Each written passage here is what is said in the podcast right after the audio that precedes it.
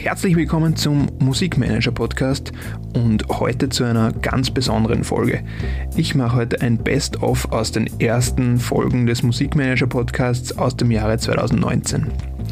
Ich durfte heuer 14 Gäste begrüßen und habe gerade jetzt nochmal in die Statistiken geblickt ähm, und muss mich echt auch nochmal jetzt bei allen bedanken, also bei allen Hörern, ähm, die das ähm, 20.000 Mal heuer gehört haben und an allen Gästen, die auch wirklich so offen waren und hier wirklich auch Insights geliefert haben, die, wie ich finde, echt sehr wertvoll sind ähm, aus Managersicht, aus, aus Künstlersicht, ähm, mega Erkenntnisse geliefert und äh, ich möchte diese heutige Folge einfach dazu widmen, diese ganzen Erkenntnisse, die was da irgendwie zusammengekommen sind, nochmal zusammenzufassen und die spannendsten Punkte, die mir dabei aufgefallen sind, ähm, zu notieren.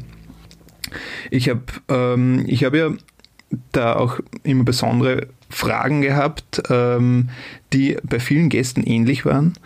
Und das waren einerseits was macht einen erfolgreichen Künstler aus? Und andererseits, was ist Erfolg überhaupt und wie kommt man dazu? Welche, welche Tipps gibt, äh, gibt, man, ähm, gibt man Künstlern, gibt man Managern, ähm, um sich zu verbessern? Und die Antworten aus diesem, besonders aus diesen, diesen Fragen habe ich jetzt ähm, heute nochmal für mich und für euch äh, zusammengefasst. Ähm, ich sitze hier jetzt vor einer großen Mindmap, die ich mir zusammengeschrieben habe und möchte daraus euch jetzt nochmal so die, die Insights liefern, die ich irgendwie am spannendsten gefunden habe und die, wie ich finde, einfach auch ähm, super, super weiterhelfen können, einfach das große Ganze zu überblicken und, und was macht das eigentlich aus. Ja. Und ja, ähm, um damit mal zu beginnen, ähm, die Frage, wo ich die meisten gleichen Antworten bekommen habe, ähm, was macht den Erfolg eines Künstlers aus? Und da sind zwei Eigenschaften, die fast wirklich von allen Interviewgästen genannt worden sind. Und das waren die Wörter Authentizität und Einzigartigkeit. Ähm, und speziell auf die möchte ich jetzt nochmal wirklich einblicken. Also die Authentizität ist einfach das, was, was macht. Also das ist einfach die Ehrlichkeit. Ähm, wie, wie ehrlich mache ich meine Musik ähm, als Künstler? Wie, wie kommuniziere ich sie? Und merkt man meine Persönlichkeit ähm, wirklich auch so, wenn ich auf der Bühne stehe?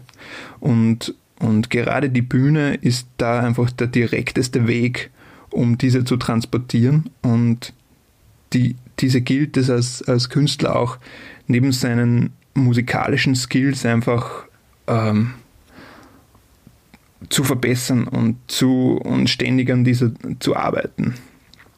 Und, und das ist eben ein Faktor, der, der wirklich von allen genannt wird. Und das zweite war jetzt auch einfach diese Einzigartigkeit, dass man jetzt nichts einfach eins zu eins nachmacht, was man sonst sieht, weil das wird dann wahrscheinlich nicht viel weiterbringen.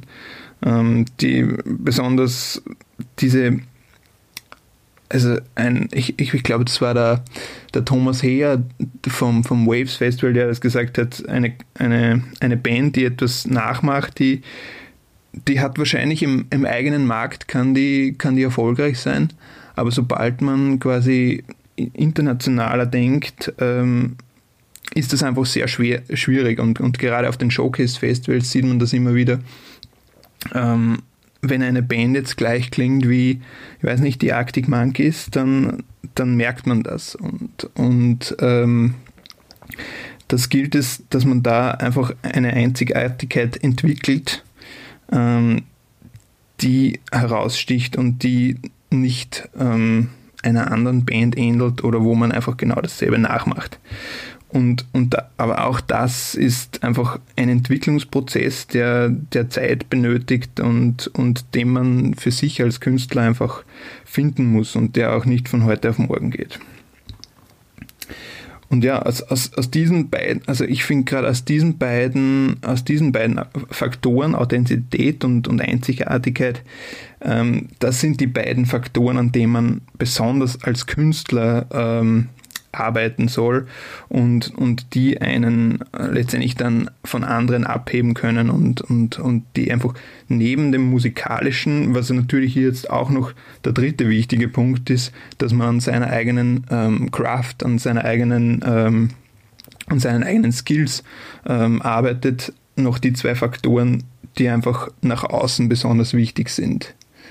Ähm, und vielleicht jetzt nicht so auf der Hand liegen, ähm, wie dass man jetzt quasi nur ein guter Musiker ist. Man, man kommuniziert als Künstler ja einfach eine, eine gewisse Botschaft und, und besonders dieser halt wichtig ähm, neben, den, neben dem musikalischen. Ja, und jetzt natürlich auch die weitere Frage, die dann immer gestellt wird, wie, wie entwickelt man, wie entwickelt man so eine Authentizität? Das, das wird einem nicht mitgegeben, das, das, da muss man dran arbeiten.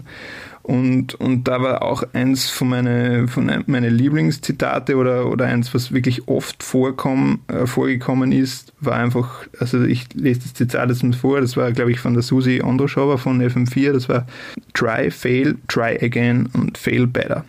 Und, und, und genau das ist es. Ähm, es geht darum, einfach Sachen auszuprobieren und, und, ähm, und, diese, und daran zu scheitern irgendwie und dann daraus zu lernen und dieses Scheitern auch als Positives zu sehen und dann weitermachen und dann wieder etwas gelernt zu haben und weiterzumachen.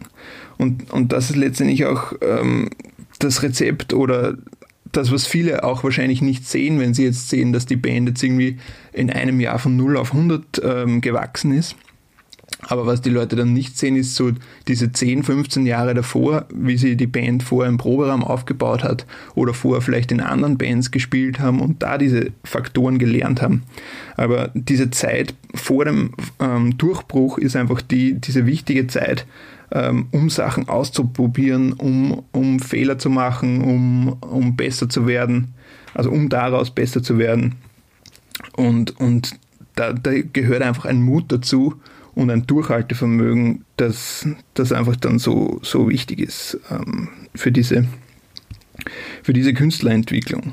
Und, und in dieser Zeit muss man einfach wirklich dranbleiben und, und es ist auch immer so, ähm, diese berühmten 10.000 Stunden, das, das kommt dann aus, aus einem Buch von einem ganz bekannten amerikanischen Autor, diese 10.000 Stunden, die man quasi auf der Bühne stehen soll oder die man seine Live-Performance übt oder seine, ähm, seine Songwriting-Fähigkeiten entwickelt, diese, diese braucht es einfach, um wirklich das Beste daraus rauszuholen. Und, und in dieser Zeit gilt es einfach wirklich probieren, probieren, probieren und daraus lernen. Und der größte Feind aus dieser Zeit, der lautet Perfektion. Klar, ein gewisses Maß an Perfektion ist natürlich auch wichtig.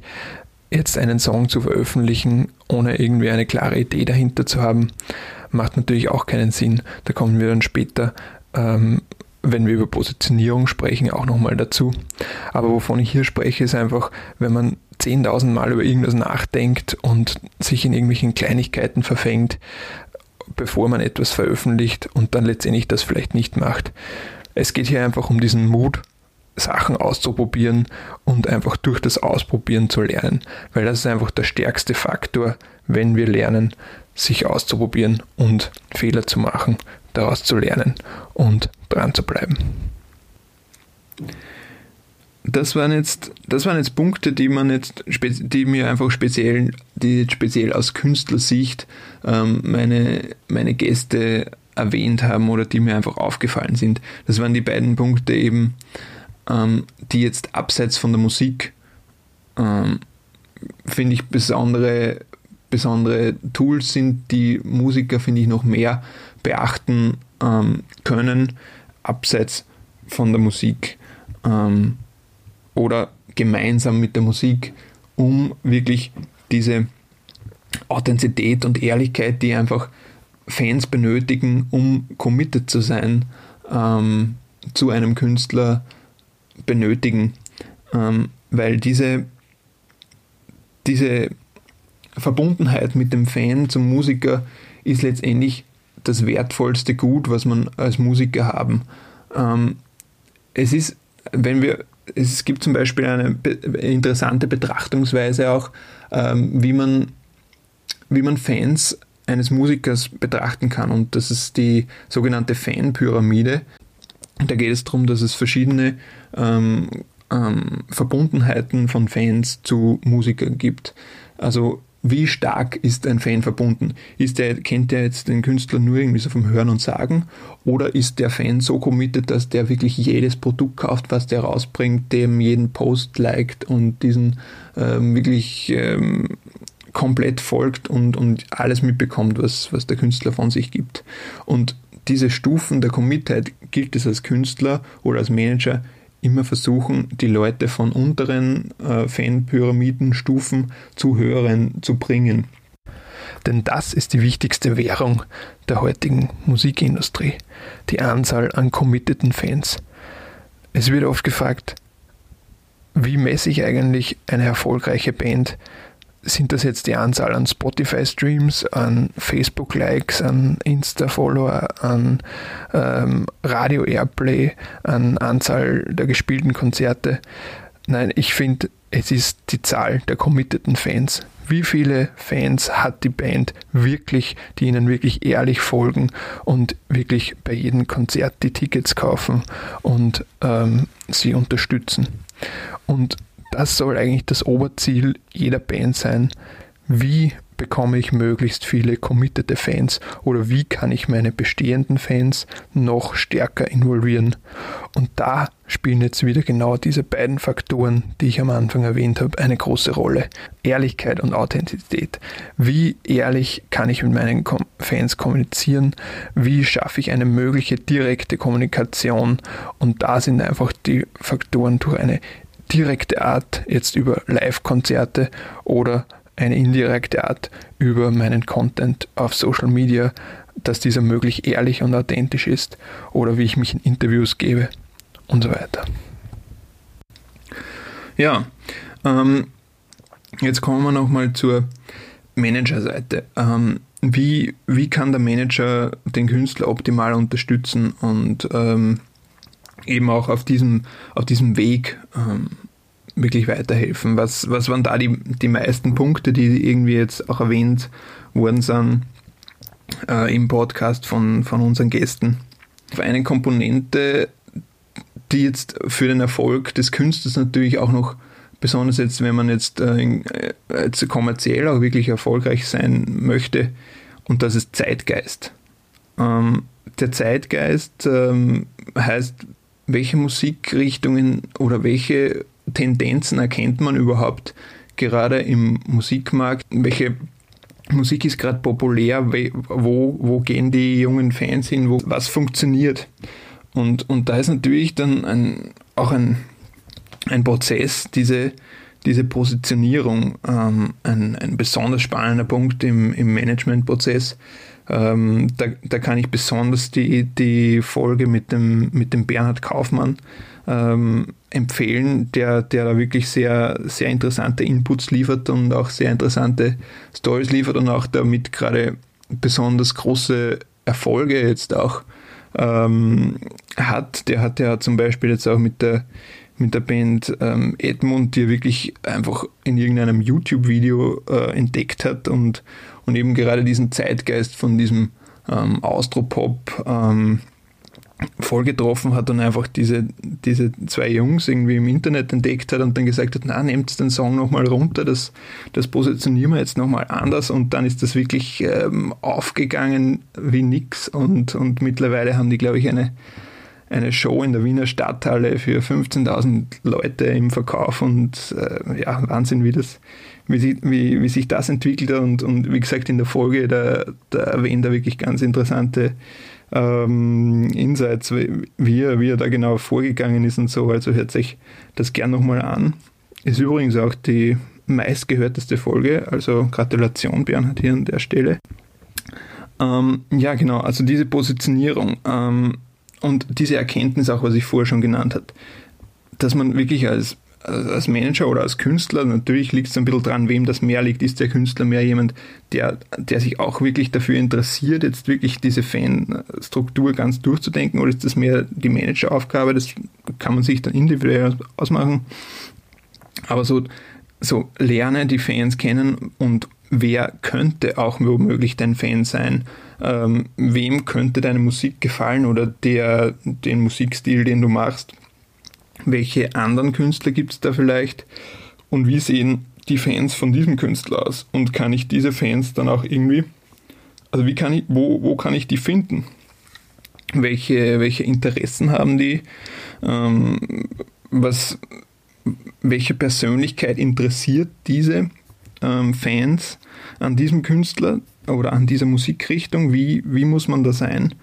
Und, und kann sich da dann so ein bisschen einen, einen, den idealen Fan bauen und dementsprechend sein äußeres Auftreten dann gemeinsam daran anpassen und eben dann wieder genau dieser Prozess, den wir vorher schon ähm, erwähnt haben, dieses Ausprobieren Erkenntnisse daraus liefern, scheitern und dann beim nächsten Mal wieder besser probieren. Faktor ändern, dann wieder probieren. Und so durch diesen Prozess ähm, schafft man einfach in dieser Positionierung oder kann man in der Positionierung einfach seine ähm, Fans entwickeln und, ähm, und dadurch finden. Und das, das finde ich einen sehr, sehr spannenden Prozess und, und enorm, enorm wichtig. Ja, also der der nächste Punkt, also diese, diese Unterstützung und Positionierung, das sind eher so ähm, Skills, die quasi mehr so dieses, ähm, würde ich jetzt mal eher so als, als Soft Skills ähm, wirklich ähm, bezeichnen und, und auch eher so, eher so der Marketing-Aspekt auch an dem, an dem Ganzen. Und, und so dieser, der zweite Prozess ist dann eher dieser organisatorische Prozess und, und letztendlich, welche Ziele verfolgt man, welche Strategien entwickelt man, wie organisiere ich das ganze Umfeld rund um den Künstler. Und das ist auch ein zweiter Punkt, den ich mir da aufgeschrieben habe. Ähm, speziell von Organisation und Zielen, da kann ich auch noch eine, eine Folge ähm, empfehlen vom Podcast, die da wirklich sehr interessante Insights liefert. Und das ist die Folge mit dem Andrisch van Wieren. Das ist ein, ein holländischer Manager und auch meine einzige englische bis jetzt. Ähm, und der, ähm, finde ich, liefert da sehr interessante Insights. Ähm, wie, wie setze ich mir Ziele als Künstler? Wie kann ich meine Organisationsstrukturen ähm, innerhalb des Konstrukts aufwenden? Auch speziell auch für, ähm, für Bands interessant, wo einfach mehrere ähm, Leute irgendwie involviert sind und wie man diese auch involviert haltet.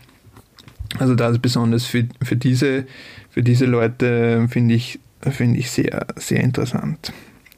Und, und wenn man da so ein bisschen die, die, ähm, die, ja, die wichtigsten Erkenntnisse aus diesen, aus diesen Dingen sieht, speziell jetzt ähm, so der erste Punkt, auch immer wirklich diese Zielsetzung. Ähm, welche längerfristigen Ziele verfolge ich? Und da gibt es auch natürlich wieder so zurück an diese Erfolgsdefinition, so was, was wollen wir überhaupt, was ist unser langes Ziel und, und da wirklich auch durchaus ein großes Ziel zu setzen, ist, ähm, ist auch sicher wichtig, weil je größer das Ziel, desto kleiner scheinen dann auch die Hindernisse, die dazwischen kommen und die was auch immer dazwischen kommen. Also es gibt immer wieder, und das ist auch wieder dieses Durchhaltevermögen, das einfach sehr ausgeprägt sein, ähm, sein sollte.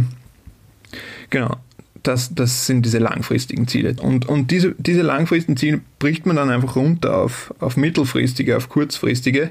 Ähm, die langfristigen, ähm, da gibt es auch so wirklich über so fünf Jahre zu denken. Fünf Jahre ist eine lange Zeit mit dem Zeithorizont und in einem langen Zeitraum hat man auch wirklich viel zu schaffen. Fünf Jahre sind letztendlich dann wirklich eine lange Zeit, wo man dran arbeiten kann. Und auf Basis von diesem langfristigen Ziel bricht man dann runter seine mittelfristigen Ziele, die dann so im ein-, zwei Jahres ähm, Horizont sind, auf die kurzen Ziele, die dann eher so wirklich im Monatebereich runterkommen und dann wieder auf das nächste aufbauen. Und bei diesem Ziel gilt es auch einfach, ist besonders wichtig, dass man wirklich alle Leute in der Organisationsstruktur, die man hat, involviert und wirklich auch immer dabei hat in der Kommunikation. Das muss nicht jede Woche sein, aber immer wieder dabei halten und gerade das ist besonders wichtig, um die Leute dabei, damit die Leute dabei bleiben.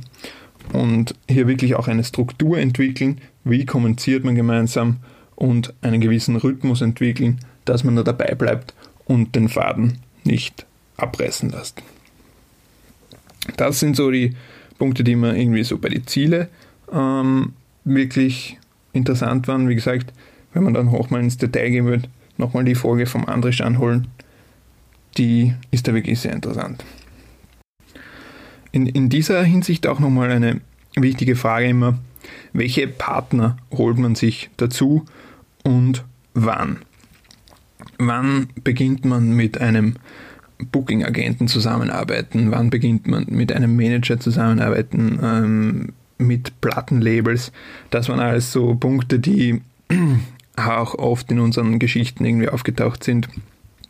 Und da waren die wichtigsten Punkte, die ich mir aufgeschrieben habe, war, dass man mit jemandem, dass man sich Partner sucht, die in einer ähnlichen Liga spielen, wie, wo man selber steht. Also wenn ich auch auf, als Band jetzt quasi noch wirklich die kleinen Shows spiele und in diesem, ähm, in diesem Aufbau gerade drin bin, macht es einfach keinen Sinn, jetzt irgendwie riesige englische Agenten an Bord zu holen oder wenn ich gerade anfange und jetzt dann irgendwie einen riesigen Major-Plattendeal zu, ähm, ähm, zu unterschreiben, das macht einfach wenig Sinn. Es ist immer wichtig, einen Partner zu finden, mit dem man einfach ein gutes Gefühl hat, der ähnliche Ziele verfolgt und der einen auf dem Level, wo man jetzt gerade ist, am besten weiterhelfen kann. Das sind so die Dinge, die man da erwähnen kann. Die Leoniden, ähm, eine Band aus Deutschland, mit denen ich auch ein Interview gemacht habe, die haben gesagt, sie, sie wählen ihre Partner dann heraus, mit wem sie auch gut ein Bier trinken können. Und das finde ich eigentlich ganz nett. Ähm, das, das definiert einfach diese, diese Ehrlichkeit auch als Künstler, finde ich, ähm, dass man seine Partner und sein Umfeld so auswählt, indem man sich wohlfühlt, die auf, mit denen man auf einer Augenhöhe reden kann und die, wie gesagt, in einer ähnlichen Liga spielen. Eine interessante Podcast-Folge dazu, die ich da sehr empfehlen kann, ist die mit den Leoniden. Die haben da eben in Bezug auf die Partnerauswahl ganz interessante Stories erwähnt und auch eines meiner Lieblingszitate gesagt und das heißt erst spielen, dann dealen. Also dass man wirklich zuerst mal sich selber eine Basis errichtet, bevor man dann wirklich seine Partner auswählt und einfach dann eine bessere Qualität hat an Leuten, von denen man auswählen kann. Okay, also das war's jetzt mal mit den ersten Erkenntnissen. Wenn ich das jetzt nochmal zusammenfassen kann, ähm, wenn wir so auf den heutigen Musikmarkt blicken, es gibt nicht mehr die klassischen Gatekeeper wie Labels oder Studios, für die man gewisse Budgets benötigt. Ähm, wir können heute sehr viel selber machen und die neuen Medien eröffnen uns ganz neue Möglichkeiten, mit unseren Fans zu kommunizieren. Und letztendlich der eine Punkt, der aber trotzdem immer gleich bleibt, ähm, den wir hier erwähnt haben, ist die Wichtigkeit von echten Fans. Es ist einfach die wichtigste Währung in der Musikindustrie, wirkliche Fans zu haben und auf das, auf das man eigentlich hinarbeiten sollte. Als Künstler, der in der Öffentlichkeit steht. Und für diese Kommunikation ist einfach ein ehrliches und authentisches Auftreten enorm wichtig und gleichzeitig seine Positionierung so zu wählen, um diese Fans, die man haben kann oder die man bereits hat, zu erreichen und mit denen in ihrer Sprache spricht. Und dazu ermöglichen uns natürlich jetzt auch Social Media Kanäle neben Live-Auftritten auch nochmal ein neues Tool, um da wirklich verschiedene Sachen auszuprobieren in seiner Positionierung, in seiner Vermarktung von seiner Musik, die die Fans, die richtigen trifft. Und da nochmal das Credo, das wir hier in diesem Podcast Folge sehr oft erwähnt haben, diesen Mut, Sachen auszuprobieren und das ist besonders in dieser Positionierung und Vermarktung von seiner Musik wichtig, dass man da einfach viele Wege probiert, seine Fans zu erreichen, kennenzulernen und wertzuschätzen. Das möchte ich euch nochmal mitgeben hier in dieser Folge und nochmal besonders herausstreichen. Ich bedanke mich nochmal ganz herzlich für das Jahr und für die vielen Hörer vom Podcast. Ähm, wie schon immer erwähnt am Ende jeder Folge, ich freue mich immer riesig, wenn, wenn ihr ein Feedback da lasst, wenn ihr mir schreibt, ähm, was ihr gern hören wollt, welche Gäste ihr gern eingeladen habt, was, was ich besser machen kann. Ähm, wirklich schreibt mir da gern und auch danke nochmal an alle, die sich dann auch für die Newsletter angemeldet haben. Ich schicke ja, ähm, wenn eine Episode erscheint, immer die Zusammenfassungen der letzten Folge auch nochmal an alle per E-Mail raus. Ähm, das werde ich jetzt in dieser Folge auch nochmal machen. Also schickt mir da gern eine E-Mail an office.dermusikmanager.com und dann schicke ich euch gern da nochmal die Zusammenfassung schriftlich. Ähm, oder ihr klickt bei meiner Instagram-Seite auf den Link in der Beschreibung und da kann man sich auch nochmal direkt ähm, das per Mail ähm, unterladen oder seine Mail eintragen. Also vielen Dank nochmal fürs Zuhören. Ich wünsche euch, falls ihr das, ähm, den Podcast jetzt noch in diesem Jahr hört, ein wunderbares neues Jahr und hoffe nächstes Jahr auch wieder ein paar Podcasts rauszuhauen und euch da weiter mit Insights zu liefern. Und ja, vielen Dank nochmal fürs Zuhören und bis bald.